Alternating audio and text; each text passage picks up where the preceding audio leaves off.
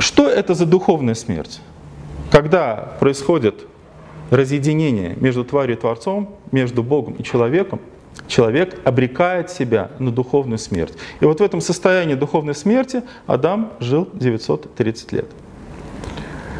Всякие рожденные от Адама, все поколения, о которых мы с вами читаем в Библии, до Христа, также были носителями этой самой духовной смерти. Итак, э, Адам не мог э, принести Богу должную жертву, жертву умилостивления, благодаря которой возможно было бы восстановление общения между Богом и человеком. Но для того, чтобы это э, совершилось, для того, чтобы эта жертва была принесена, для этого Сын Божий воплощается в этом мире. Вторая ипостась, второе лицо Святой Троицы, Бог Сын, приходит в этот мир, принимая человеческое естество на себя. Почему именно так, таким образом? Потому что для того, чтобы искупить грех Адама, нужен был не просто человек, а такое существо, которое бы в себе содержало одновременно полноту человеческого естества и полноту божества. То есть Бога-человек. И таким Бога-человеком является Господь наш Иисус Христос, который пришел в этот мир, принял всю полноту человеческого естества, кроме греха, как пишет апостол Павел. И действительно, он не был причастен к прародительскому греху, греху Адама. Почему? А потому что рождение, его зачатие было бессеменным. Он родился не от похоти мужа, не от естественного физического, физиологического совокупления. В чем и важность праздника Благовещения Пресвятой Богородицы. Почему мы его так величаем, этот праздник. И э, дальше. Христос не был причастен, как мы выясняем, первородного греха, греха Адама, и не был э, причастен к личному греху, потому что он был абсолютным праведником. А если так, то значит в лице Иисуса Христа мы видим новую тварь. И церковь называет эту тварь вторым Адамом. Второй Адам, что, э, собственно говоря, совершил? Он по э, божеству своему принимает на себя полноту греха человеческого рода. Отдельно взятый человек, Адам тот же самый, не мог бы этого сделать. Почему? В силу своего отпадения, в силу своей плотяности, в силу своей смертности – то, что Христос на кресте принял на себя полноту Адамова греха, это есть не что иное, как деяние его божественной природы. Итак, э, Христос принимает на себя полноту э, греха прародительского, и он, этот грех, кстати, называется первородным. Вот. Кстати, очень часто люди ошибаются вот здесь, в этом термине. И вот задай вопрос там бабушке какой-нибудь, да, или простому человеку, такому некнижному, скажи, а что такое первородный грех? Они скажут, ну как, понятно, что это. Вот. А это не... А это грех прислушания, который э, в раю совершили наши своим прародители. Так вот, э, дальше пригвождает полноту этого греха к древу смерти, к кресту, и приносит тем самым, дальше умирает на кресте, мы знаем, да, воскресает, возносится на небеса, и этой жертвой своей приносит э, умилостивление справедливости Бога Отца. То есть жертва это, это сама по себе жертва искупительная, жертва примирительная. Она кровавая, она страшная, да, но мы знаем э, заклятие, которое было наложено на род человеческий за грех, смерть.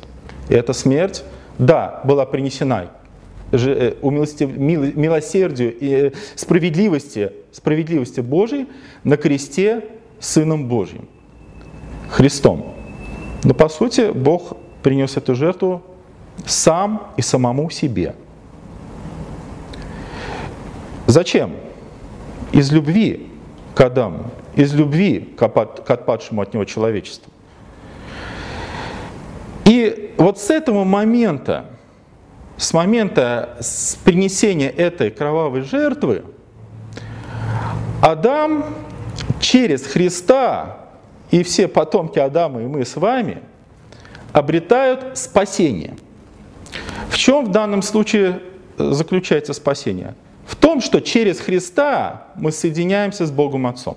Христос является путеводной нитью, соединительным мостом между землей и небом, между человеком и Богом.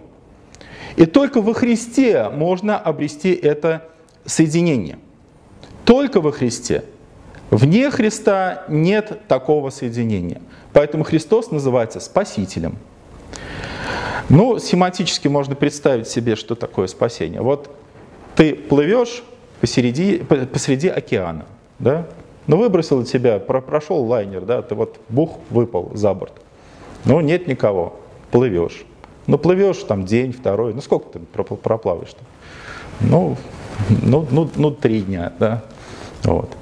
Ну и все, захлестывают тебя волны, начинаешь тонуть. И вдруг, вдруг, с неба падает спасательный круг. Или даже еще лучше, лодка надувная. Ты в нее залезаешь, и что? Продолжаешь жить, ты спасен. Ну и в этой лодке ты доплываешь до берега. Лодка это тоже очень важный такой духовный образ, это наша церковь. Церковь Христова, членами которой мы все с вами являемся. И именно в церкви можно доплыть до вот этой вожделенной пристани, выйдя на берег, который ты обретаешь э, жизнь вечную в Царстве Божьем.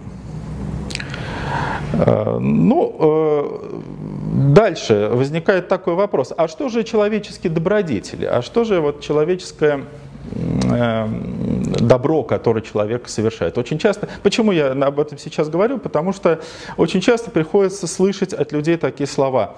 Ну, Бог должен быть в душе, а главное мне что, добрые дела творить. Ну да, Добрые дела имели ценность для тебя, человека, какой-то вообще вес до пришествия в мир Иисуса Христа. Почему? Потому что добрые дела, они подводили тебя к эпохе Нового Завета. Они были таким подготовительным периодом, подготовительным этапом для принятия Христа. Собственно говоря, вся Ветхозаветная Церковь наполнена вот именно этим – да? Мы знаем с вами, что были праведники ветхозаветные времена, да, но они разве не сошли душой в ад после смерти? Конечно же, сошли. Все люди, даже самые величайшие праведники, Авраам, Исаак, Яков, э, сошли э, душой свой в ад после смерти. Почему? Потому что Ветхий Завет не давал человеку спасения. Отдел закона не оправдится всякая плоть, пишет апостол Павел. Это действительно так. То есть, если бы закон ветхий, ветхозаветной церкви, закон был бы спасительным сам по себе, то Христу не надо было бы приходить.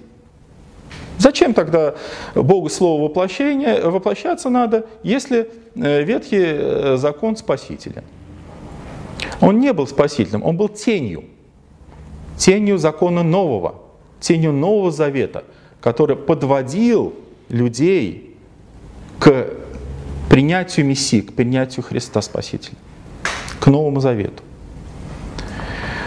А далее уже после воплощения Бога Слова, после Рождества Христова, после того, как Он основал церковь свою, после того, как Господь снабдил ее благодатными дарами, дарами Святого Духа, Всякое э, доброе деяние, которое мы совершаем, ценно перед лицом Божьим только в том случае, если оно, а, эти деяния совершаются во Христе Спасителе, то есть во славу Бога.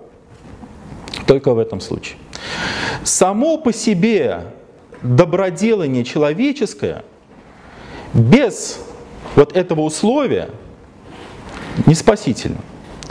Само по себе э, добродея... доброе дело, которое совершает человек, находящийся в падшем естестве, бывает даже вредным.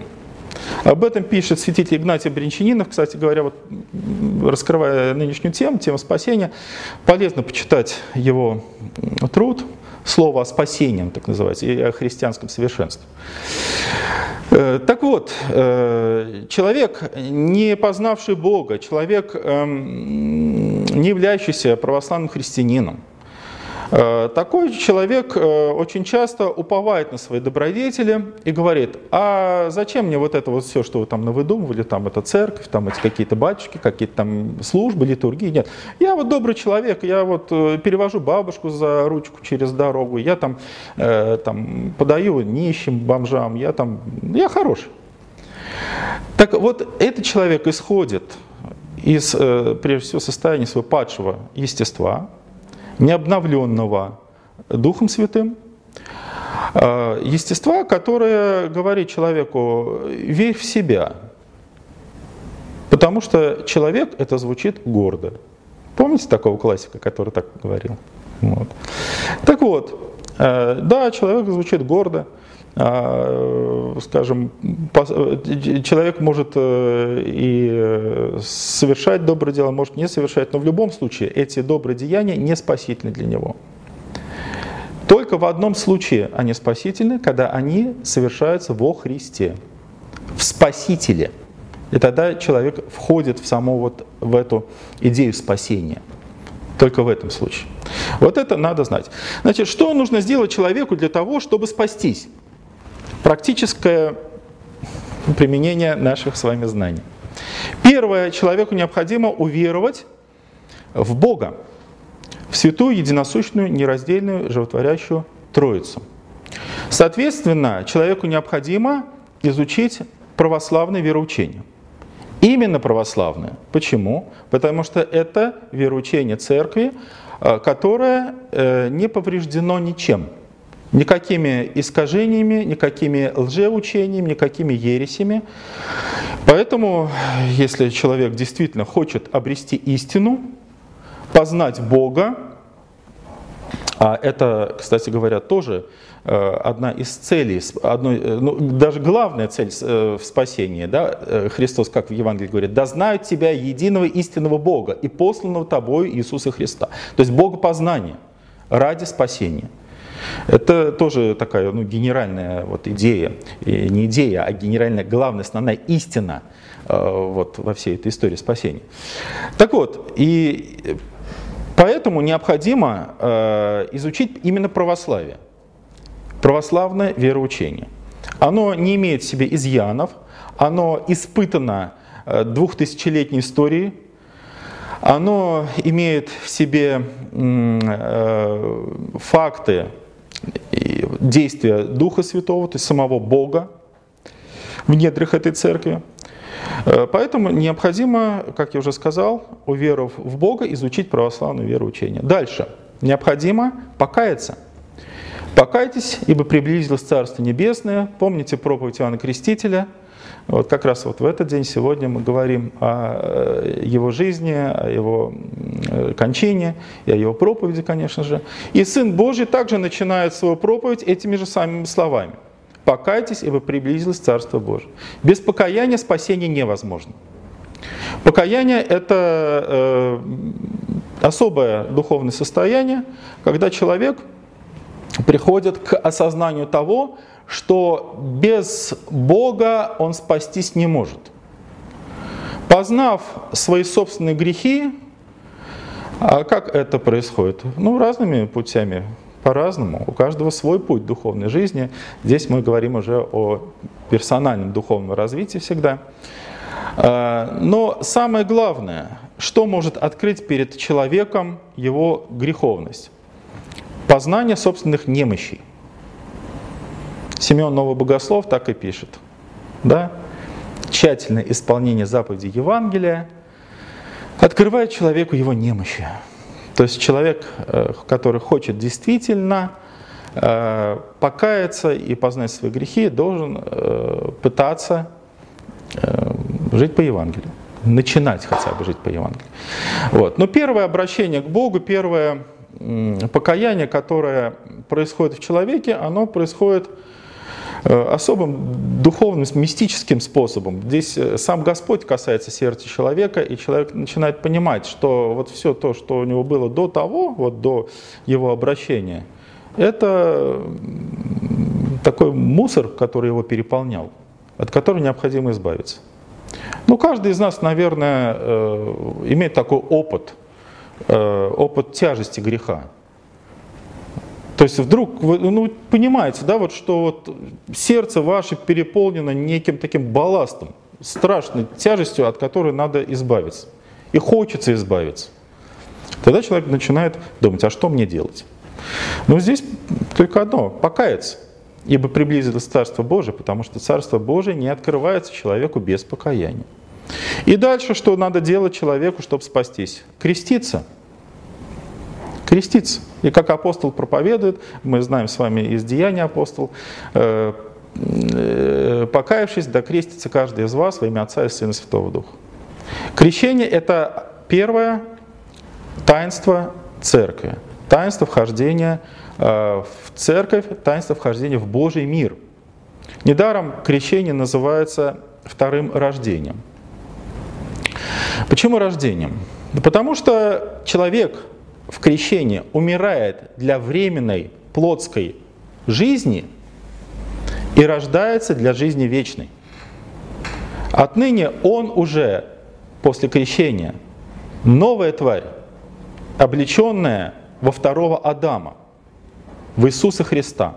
И недаром всякий крещенный человек именуется как? Христианин, потому что он делается носителем имени Иисуса Христа, носителем Его благодати – в крещении человек э, становится подобным Адаму до его грехопадения. Понимаете это? То есть до грехопадения Адам обладал дарами Духа Святого, был облечен в божественный свет, образ и подобие Божия в нем э, были незапятнанными. То же самое происходит и когда человек отложившись греха, уверовав в Бога, отложившись греха, то есть покаявшись, принимает святое крещение. Собственно говоря, покаяние – это необходимое условие для принятия крещения. Без покаяния, ну, имеется в виду касаемо, касаемо взрослого человека, конечно, потому что дети маленькие, но за них ответ перед Богом держат крестные восприемники. Э, в крещении прощаются людям все грехи их. А, первородный грех также смывается водами крещения. И человек делается уже новой тварью, э, гражданином Небесного Царства. Э, что дальше происходит? Неужели вот получив разрешение от грехов, будучи прощенным Богом через крещение, человек в таком состоянии и остается. Знаете, вот некоторые еретики, э, протестанты говорят так, крещенному грех не вменяется в грех. Здорово, да? Ну а что, ты покрестился и все. Ты спасен. Спасен, да, конечно. Последствия, правда, этого греха сказываются на природе человеческой. Почему? Потому что человек болеет, стареет и умирает. Другое дело, что за этот грех э, человек уже не будет истязан на страшном суде. Но будет истязан за личностные грехи, которые он совершает. А он совершает несомненно. Да, конечно же, необходимо еще сказать, что в деле спасения, э, помимо крещения, человек должен принять и святое миропомазание. Миропомазание это что такое?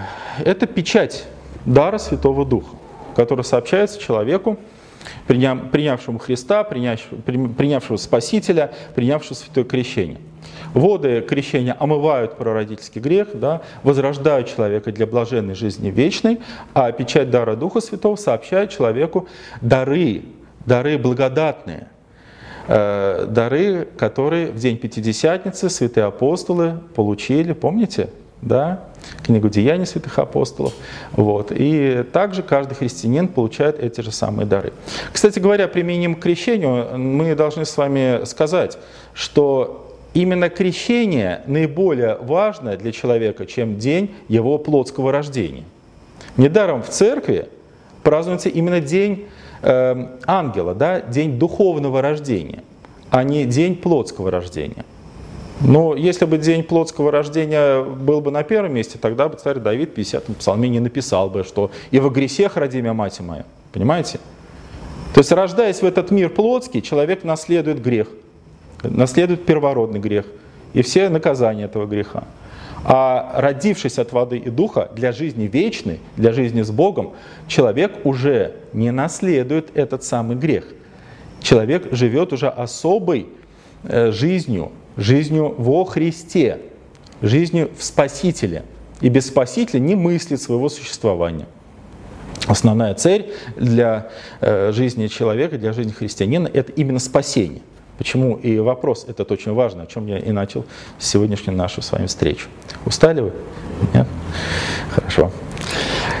Э, после того, как человек э, был крещен и запечатлен печатью дара Духа Святого, э, начинается его жизнь. Жизнь во Христе. Она еще называется евангельской жизнью. И здесь очень важно, конечно же, правильно ее настроить. Для этого хорошо, если у человека есть свой духовник, священник, который может подсказать, как себя вести в той или иной э, обстановке, какие решения правильно принимать. Но самое главное это что? Вот недаром жизнь называется евангельской. Да? Это значит, что существует Слово Божье, существует Священное Писание, с которым нужно сообразовывать свою жизнь, сообразовывать свой выбор, свою волю. Подобно как подсолнух за солнцем вот так вот поворачивается, так и человек должен э, свою волю направлять навстречу Божественному свету, навстречу Христу и всегда ориентироваться на Христа. Как и каким образом? Через познание и принятие воли Божьей. Это и есть слово жизни, это и есть слово спасения. И мы должны с вами изучать, внимательно читать Евангелие ежедневно и исполнять все то, что там написано. Существует еще и э, два э, таинства, великих таинства, которые помогают нам с вами э, правильно проводить нашу жизнь во Христе.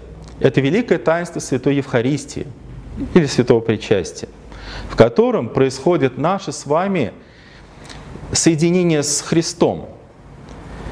Не какое-то там умозрительное, не какое-то там условное, да, э, не об этом речь. Происходит непосредственное, живое соединение с Богом.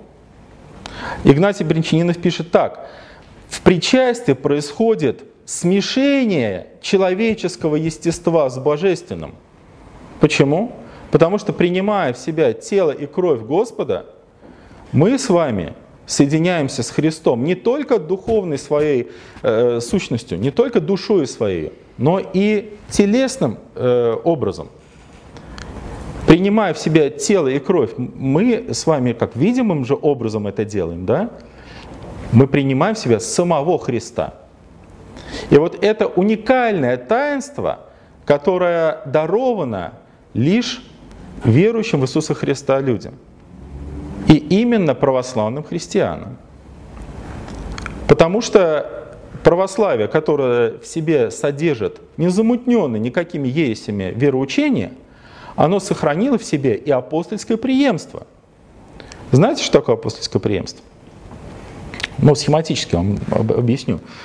А, апостолы рукоположили епископов и пресвитеров, священников. Да? Что такое рукоположение? Это одно из таинств церкви, в котором посредством возложения на голову э, посвящаемого человека этому человеку, э, рук сообщается ему благодать Святого Духа, благодать священства. Епископы, которых рукоположили апостолы, рукоположили других епископов, те других. И так, так, так вот такая вот э, цепочка возникла, да? Которое называется апостольским преемством. Мы православной церкви сохранили это преемство. Оно не пресекалось никогда. Мы можем сказать, от кого мы получили апостольское преемство. От святого апостола Андрея Первозванного. Вы знаете такого апостола, да? Вот от него мы получили апостольское преемство, и оно действует в нашей церкви. Рукополагаются также сегодня и епископы, и священники. Самое главное, что э, благодать э, Духа Святого, который живет в Церкви Божьей, совершает таинство Евхаристии, причастия, крещения, конечно же, миропомазания и исповеди. Таинство исповеди – это одно из величайших также таинств церкви, посредством которого человек разрешается от греха. Но для этого требуется исповедание. Исповедание э, грехов. Грехи имеют такую, такое свойство накапливаться в душе человека. Здесь уже речь идет о покаянии, которое совершает человек после крещения. А, для того, чтобы правильно выстроить духовную жизнь, человеку важно настроиться на дух покаяния. Собственно, в молитве своей надо просить у Бога даровать тебе дух покаяния. Почему? Потому что этот дух, э, да, разрешает тебя от грехов, то есть снимает с души твоей всю ту греховную скверну, которую ты приобрел, живя на земле, совершая личностные грехи, примиряет тебя с Богом, успокаивает твою душу в конце концов и открывает перед тобой, перед твоим мысленным взором какие-то особые божественные тайны, связанные с Божьим промыслом, э, с волей Божьей. А, необходимо человеку часто исповедоваться, потому что мы согрешаем ежедневно, я бы даже сказал ежеминутно и ежечасно. Согрешаем не словами, так помыслами, языком своим. Неправы те люди, которые говорят, а в чем мне каяться? Знаете, очень часто слышишь такие слова. А чё, в чем мне каяться? Я что, ты безгрешен? Ага. А если ты безгрешен, так, собственно говоря, зачем тебе спаситель? Христос пришел грешником. Молитва Иоанна Златоуста перед причастием какая? Да? Верую, Господи, исповедуй, что Ты есть воистину Христос, Сын Бога Живаго, пришедший в этот мир, кого? Грешников спасти, видите, от которых первый есть я. Первый. То есть я исповедую в этой молитве, что я из грешников первый грешник. Тем самым являю свое покаяние, конечно же. Ну, человек, который этого не понимает или не хочет это понять, ну зачем ему спаситель? Он самодостаточен. И все, все нормально в его жизни, все хорошо. Вот. Так вот, и человек, который действительно хочет нас выстроить правильную свою духовную жизнь, настроить ее правильно, да, на такую истинную духовную волну, он должен вооружиться духом покаяния. Без покаяния просто невозможно спасение. Бог гордым противится, смиренным дает благодать. Так в Писании сказано. Так и, действительно так и есть. Если человек э, горд, он не э, ищет спасителя, не нужен ему спаситель. Зачем? Христос пришел призвать не праведников, а грешников к покаянию. В этом плане фарисеи, с которым общался Христос, почему они были обличаемы всегда Христом? А потому что они считали, что они самодостаточны и что они такие вот великие. Они, да, знают закон Божий, ну а что, хорошо, спастись можно, как они считали. Вот. Ошибались, естественно. Вот чтобы мы не уподоблялись этим фарисеям, которых Христос называет лицемерами, и не входили вот в это состояние э, мнимой там, самодостаточности, не думали, не мнили о себе ничего, нам необходимо э, покаяние, необходимо таинство исповеди. Собственно говоря, приходя к этому таинству, очень часто человек ошибается в том плане, что начинает перечислять свои грехи, знаете, так автоматически. Но бывает так, что на, на листочке бумаги выпишут грехи И подходят, говорят, батюшка, я согрешил или согрешила. Я говорю, вы, вы что, вы куда пришли? Вы каяться пришли или пришли для того, чтобы отчитаться? Приходя на исповедь, человек всегда должен понимать, что он приходит к Христу. И Христос невидимо стоит, принимая исповедь человека. Не батюшка принимает исповедь, это неправильно а именно Христос. И поэтому на исповеди человек должен говорить, Господи, прости меня в том, что я согрешил, вот в том-то. Формальный отчет в наших согрешениях Богу не нужен. Более того, я вам скажу, что Христос видел нас, когда мы согрешали. Видел. И поэтому мы его не проинформируем, когда будем так вот перечислять свои грехи. А, Господи, кстати говоря, вот, вот это вот было меня, да. Ты не знаешь, а, а вот для тебя некую новость я сейчас вот открою. Нет, Бог знал и видел тебя согрешающим. Чего требует от нас Христос на исповеди? Покаяние, метаноия по-гречески, самоосуждение, изменение, преображение духовное. То есть, приходя на исповедь, ты должен в сердце своем иметь желание больше не грешить, больше не возвращаться к тому, в чем ты каешься. Ну, часто люди такие, которые любят в полемике такие вступать, им говорят, ну как, ну мы же все равно согрешаем потом. И, и даже те же самые грехи повторяем. Да, а в этом и, собственно говоря, состоит суть нашего вот тленного существа, естества, э, которое постоянно напоминает о своей тленности через как раз-таки грехи. Это вот как раз-таки есть последствия э, грехопадения наших прародителей. Мы за сам грех не отвечаем, но несем на себе последствия этого греха в виде тления и в виде смерти. Э, так вот, э, надо себя настроить на дух покаяния и жить покаянием. Недаром э, в молитвах вечерних, которые мы читаем с вами каждый день, есть такая молитва «Повседневный исповедник грехов». Не случайно святые отцы вот в этот канон молитв вечерних вели эту молитву. Почему? Потому что, помня о том, что мы согрешаем с вами ежедневно, ежеминутно, ежечасно, человек в конце своего дня земного вспоминает прожитый день, прожитые сутки, и вспоминает именно те греховные обычаи и греховные чувства, переживания и сами грехи, которые он совершил.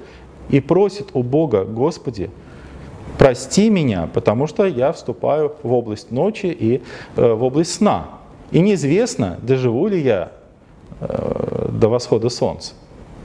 Поэтому и пытается человек здесь в данном случае возбудить в себе дух покаяния и попросить у Бога прощения. Вот вкратце, собственно говоря, э, то, что я вам хотел сказать и касаемо вопроса спасения. Собственно говоря, вопрос спасения – это что? Это единение с Богом в вечности. Православный христианин, конечно же, должен быть озадачен вопросом спасения, должен разбираться в этом вопросе, должен э, помнить о нем постоянно. Почему? Ну, потому что это главная цель нашей жизни. Наша цель это не стяжание земных благ, не накопление каких-то там э, капиталов и миллионов в швейцарском банке. Да, дорогие мои, нет. Вот то что земное, да, вот этот вот золотой кумир, который к себе манит э, массы народные и заставляет себе служить и поклоняться, это балласт, который не даст нам войти в Царство Божие. Ты будешь пытаться вот, вот раз-раз прыгать туда, да, вот, а этот балласт будет тебя тянуть наоборот, заземлять. Поэтому нужно э, от этого балласта избавляться, пока не поздно. Вот. Давайте я, можно сама Пожалуйста. Угу. У меня было три, первый я забыла. Вот такими два вопроса осталось. Вот смотрите, первый, начну с последнего. Вот по поводу людей, которые считают, что если они делают добрые дела, они спасаются. То есть, ну, по идее, тогда спасемся, спасутся только те православные христиане, которые ходят в храм, исповедуются искренне, причащаются, делают добрые дела. Ну, а если человек... Делают добрые дела во Христе. Да, да, да, да. Соответственно, во славу Божию. Но если человек, вот он не, как вот вы сказали, допустим, делает, вот я делаю, я молодец, мне там зачтется, а действительно, пускай э, как бы он может быть даже не крещенный, но он искренне, то есть не желая себе никаких благ, он действительно искренне помогает людям, а, хочет там кому-то помочь, что-то сделать хорошее. Но вот неужели, а, ну, Осипов же, по-моему, он же считает, что все спасутся. Это его, как бы, по-моему, или кто у нас в православии, какой-то известный человек? Ну, Осипов у него есть, но это частно-богословское мнение, есть такое понятие теологумен.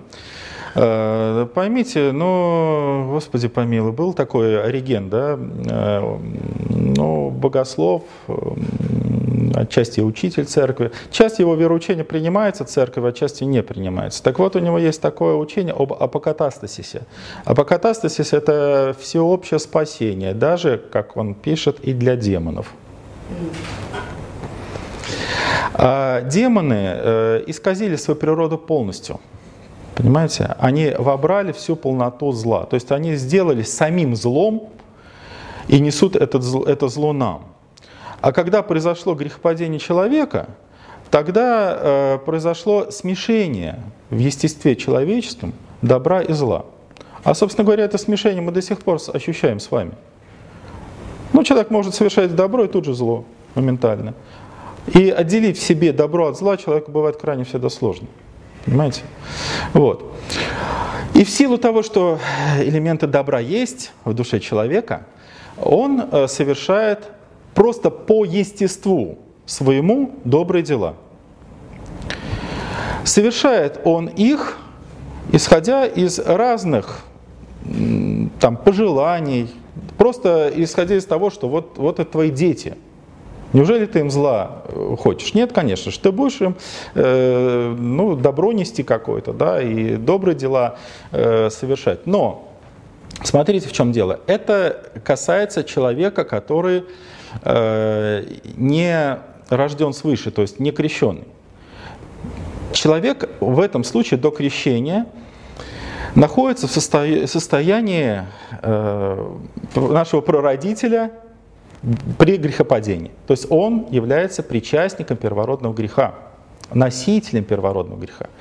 Поэтому вот это падшее состояние, оно не дает человеку полноценно творить добро. Добро, которое совершает человек, исходя из своего падшего состояния, оно э, или подталкивает человека к тщеславию, гордыне, к разным там проявлениям греха и греховности. И, собственно говоря, что дает ему это э, добро, которое не познало Спасителя? Гордыня. Ну, разные проявления зла и э, греха. Гордыня в том числе, конечно же. Дает нам с вами спасение Спаситель. Правильно? Поэтому он так и называется. И деяния добрые, которые мы совершаем, руководствуясь нашей верой в Спасителя. Ибо сказано у апостола Якова, вера без дел мертва. Как вера сама по себе, без дел, мертва, так и дела сами по себе, без веры, тоже мертвы. Но все это во Христе Иисусе Господе нашем. То есть обязательно человек должен веровать в Христа и руководствоваться этой верой э, в совершении добрых дел. Ну, смотрите, и мусульмане совершают добрые дела, и иудеи, ну, и буддисты. Не, ну как, ну, ну они, они же не крещенные. Понимаете? Не крещенные. Почему им это э, не вменяется в праведность и не обеспечивает спасение. Добрые дела, которые они совершают, они же совершают их, потому что они не принимают Христа как Спасителя. Они отвергают Христа как Бога человека, как Спасителя. Они принимают Его как ну, равина, учителя, но не, не более того. мусульмане, вот наши, допустим, которые вот в нашей стране жили, люди, то есть у некрещенного человека... Е- язычники вы имеете Нет, в виду? ну, например, у меня дедушка умер некрещенный, но э, я понимаю, что у него, за него, ну, у него шансов нет. Вы хотите, чтобы я вам э, рассказал, как страшный суд совершается ну, и, и, и, каков, и каков ответ Божий на страшном суде? Э, ну, э, поймите, я не берусь совершить, совершать э, суд и за Бога отвечать. Есть, в конце концов, естественный нравственный закон, возможно, по которому вот некрещенного вашего родственника будет судить Господь. Нет, возможно, что он не познал Христа, не знал вообще, что существует церковь, не знал, что существует Евангелие, да? Ну, так, смоделируем ситуацию, что он жил на каких-то островах океане, да, вот. Но э, есть э, в сердце человека, в душе человека частица Бога. При сотворении Господь вдохнул в Адама э, дыхание жизни и стал Адам душой живой. Вот э, естественный нравственный закон, закон этим дыханием Божьим был заложен. И, по всей видимости, да, по нему Господь и будет судить вот таких вот людей, о которых вы говорите. Ну и можно второй? Да. Вот э, вы заговорили про жертву, вот про распятие, и я просто, сейчас у меня возникла, возникла мысль, вот то, что Господь э, принял э, смертную казнь на кресте. То есть это нужно было, ну я так понимаю, в любом случае для воскресения, потому что должны были, были, э, должны были совершиться пророчества, он должен был воскресить. Исполнение, да, закона, да. пророков. Но вот то, что вот он именно э, принес себя в жертву, это можно считать вот такой границей между Ветхим и Новым Заветом, и он принес себя в жертву, потому что в Ветхом Завете всегда именно приносили. Совершенно верно. Конечно, это и есть разделение и граница между двумя эпохами, двумя заветами, двумя церквами. Ветхозаветная церковь, две... Нет, конечно же. Но я же э, сказал, что за грех смерть. За грех смерть. То есть это заклятие, которое было Богом наложено на прародителей, оно должно было вот так вот э, искуплено, искуплено должно было быть именно таким образом. Жертву э, достойную умилостивления Божьей справедливости человек принести не мог. Образы таких жертв мы в Ветхом Завете очень много видим, конечно. Почему я говорю, что Ветхий Завет это ну, тень такая, да, которая подводила э, род человеческий к принятию спасения и спасителя. Вот, да, а полнота э, пророчеств, э, полнота закона Моисея, который также духовные основы в себе великие имел, а явилась во Христе, в лице Иисуса Христа. Спасибо. Угу. Все. Что там по программе? У меня еще, еще вопрос, я прошу прощения. А вот, э, ну, вы сказали как раз про дела, по славу Божию, да, и делами равно человек не спасается, по благодати любой не заслуживает спасения. В любом случае, конечно же, да, вот это очень важный вопрос. Э, значит, э, апостолы, помните, когда богатый юноша подошел к Христу и задал вопрос, а что мне делать для того, чтобы наследовать жизнь вечную? Ну, что мне делать, чтобы спастись? Христос говорит ему, соблюди заповеди, и перечисляет заповеди закона Моисея. Помните, да? А, потом э, вся эта история заканчивается вот чем. Да, э, Христос сказал, если хочешь быть совершенным, продай имение свое, раздай нищим и следуй за мной. А апостолы задают... А, э, Христос дальше говорит, что богатому вообще очень трудно спастись, легче верблюду пройти сквозь игольные ушки, чем богатому войти в Царство Небесное. А апостолы задали вопрос, говорят, кто же может вообще спастись? Почему? Ну они-то думали, что богатый автоматически спасаются. Раз уж человек богатый, значит Господь так его любит и так презрел на него, что он уже спасен. Понимаете, он уже спасен вот здесь. И там, ну, само собой, естественно. Вот. А апостолы поэтому и задают такой вопрос, а кто может спастись? А Христос отвечает и говорит, человеком это не способно, не, невозможно, Богу же все возможно. То есть человек не спасается своими силами, Человек спасается только благодатью Божией. Только. Можно говорить, что ты верующий и совершать там дела, ну, которые тебе будут казаться добрыми и оправдывающими тебя. А Господь по-своему будет судить и скажет, ты никогда не знал меня, отойди от меня, делающий беззаконие. Такой тоже может быть. Да, человек оправдывается только благодатью Духа Святого, только благодатью Божией. Как разбой. Совершенно верно. Разбойник, он жизнь свою провел, знаете как? Да? Весело, со свистом. Вот. Его, собственно говоря, что распяли-то? Ну, возможно, убил там кого-то, даже скорее всего, убил кого-то, или там ограбил. Вот. Его распяли, предали справедливой казни по римскому законодательству. Вот. А за что Христос сказал ему, сегодня же будешь со мной в раю? Почему? Покаялся. Потому что он покаялся, совершенно верно. Сказал, помяни меня, Господи, во царстве Твоем. И э, Господь тут же простил его, примирил его с собой, сказал, сегодня же будешь со мной в раю. Понимаете, как он это сделал? Не по заслугам разбойника, их не было, никаких заслуг. Он был разбойник.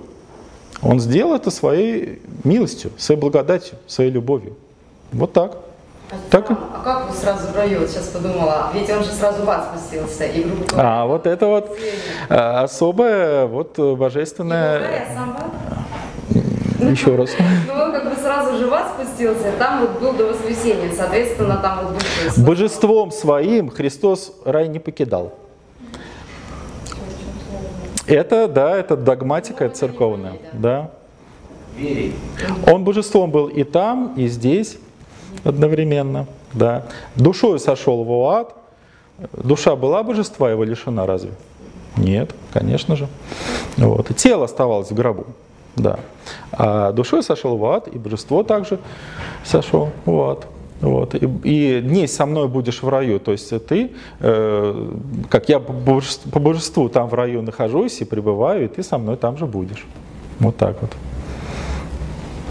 Это да, вопрос веры, конечно же.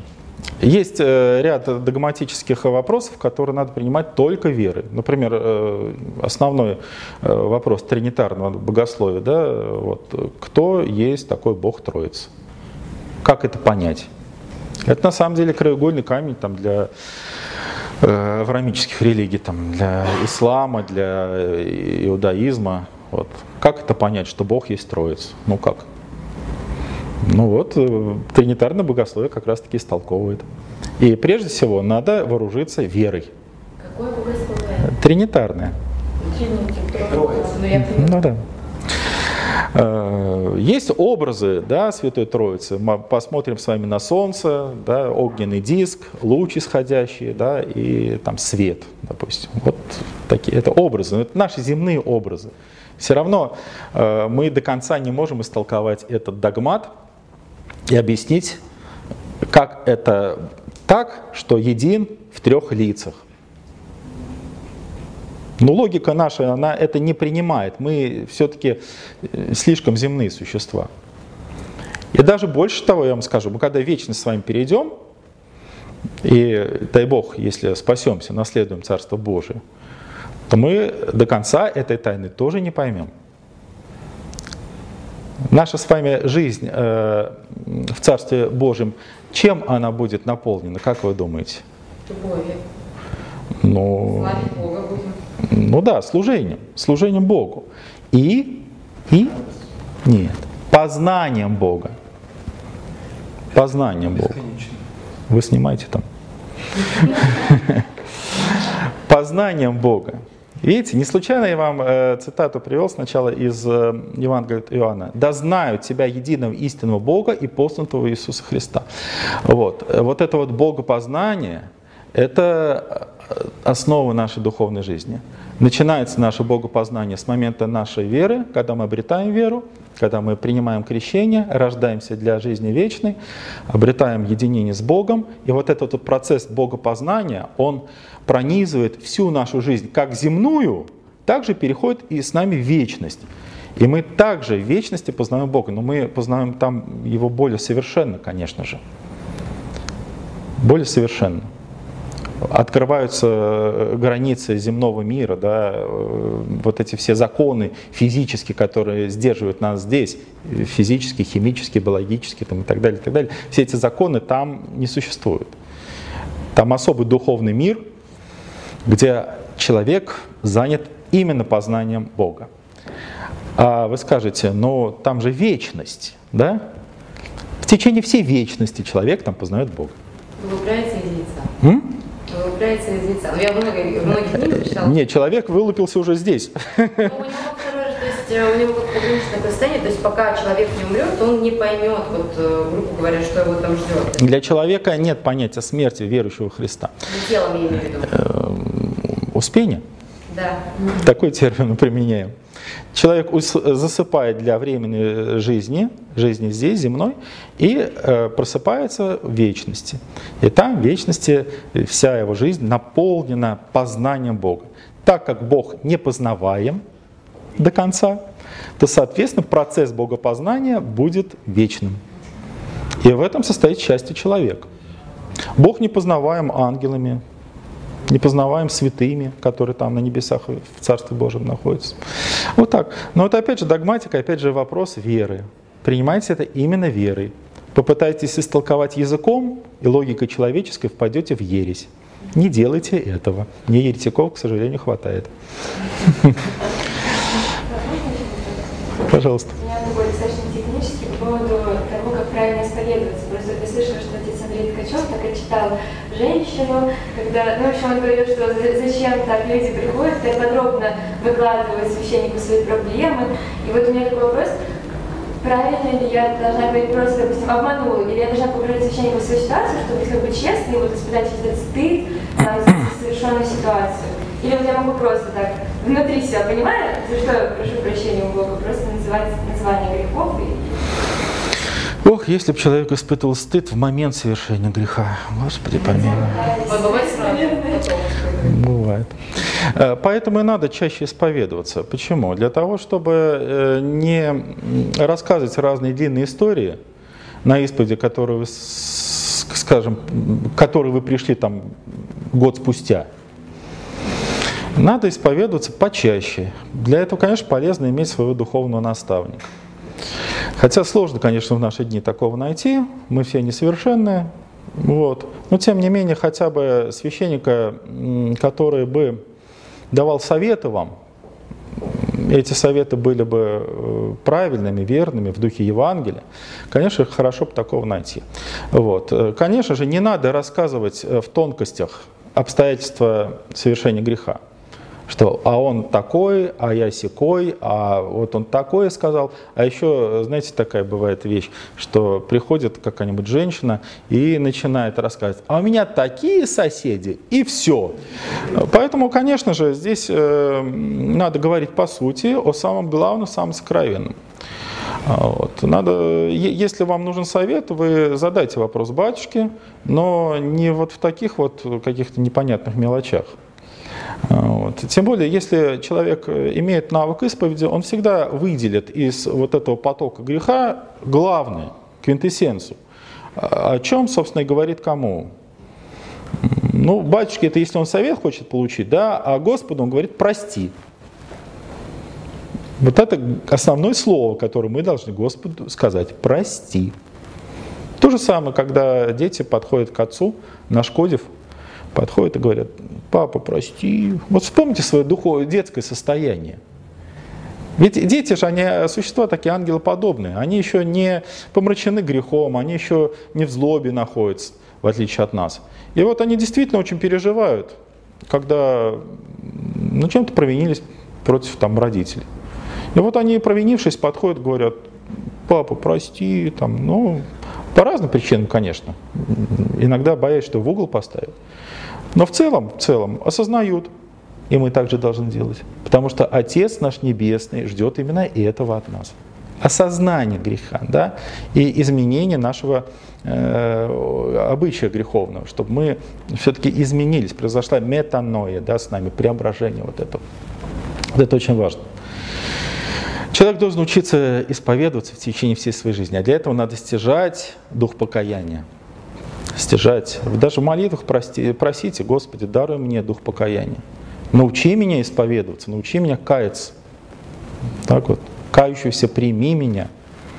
Вот Так. Можно? А как все-таки не повторять то, что ты, в том, что ты исповедовался, потому что мне кажется, ну, я пусть про себя говорю. Нет, в случае, если грех повторился, и ты его совершил, надо идти и исповедоваться. Так, Ни в коем случае не надо, не надо слушать э, вот эти прелестительные бесовские помыслы, которые нам говорят, ну ты же в этом исповедовался, да, а тебя что, ничего не изменилось, ты опять к этому греху вернулся. Это явное искушение. Почему? Да сколько бы ты раз не повторял этот грех, всегда иди и исповедай его. Сам навык греху будет ослабевать, и Господь, видя твое упорство в твоем покаянии, э, поможет тебе. Поможет тебе, даст свою помощь, исправит тебя. То есть какого-то нет, нельзя сказать. Я всегда, э, вы знаете, вот так, этот вопрос всегда почему-то задают на встречах. Ну, правильно, я понимаю, он волнует людей. Смотрите, житейская ситуация такая. Человек пришел домой с работы, приходит в квартиру. Жена ему говорит, дорогой, вынеси мусор, пожалуйста. Он берет пакет с мусором, спускается там, к ящику мусорному, выкидывает. Приходит домой, а, Жена говорит, садись, пожалуйста, покушай, только помой руки. Он идет, моет руки с мылом. Возвращается, жена говорит, ой, слушай, я забыл, забыла. Тут еще один пакет вот, с мусором, вынеси, пожалуйста. А? Говорит, хорошо. Ну, конечно, идеальная ситуация. Он берет этот пакет, спускается, кидает этот мусор, возвращается домой. Что он делает? Моет руки. Даже если третий раз вдруг такая ситуация возникает, и жена ему говорит, я забыла, еще один пакет, вынеси, пожалуйста. Он идет, спускается, выкидывает и моет руки. То же самое происходит и с душой человеческой. Она нуждается в очищении духовном от греха. Постоянно. Сколько бы ты ни согрешал, кайся. Святые отцы нас учат, если ты упал, поднимись. Еще раз упал, еще раз поднимись. И так до бесконечности. Сколько бы ты ни падал, поднимись.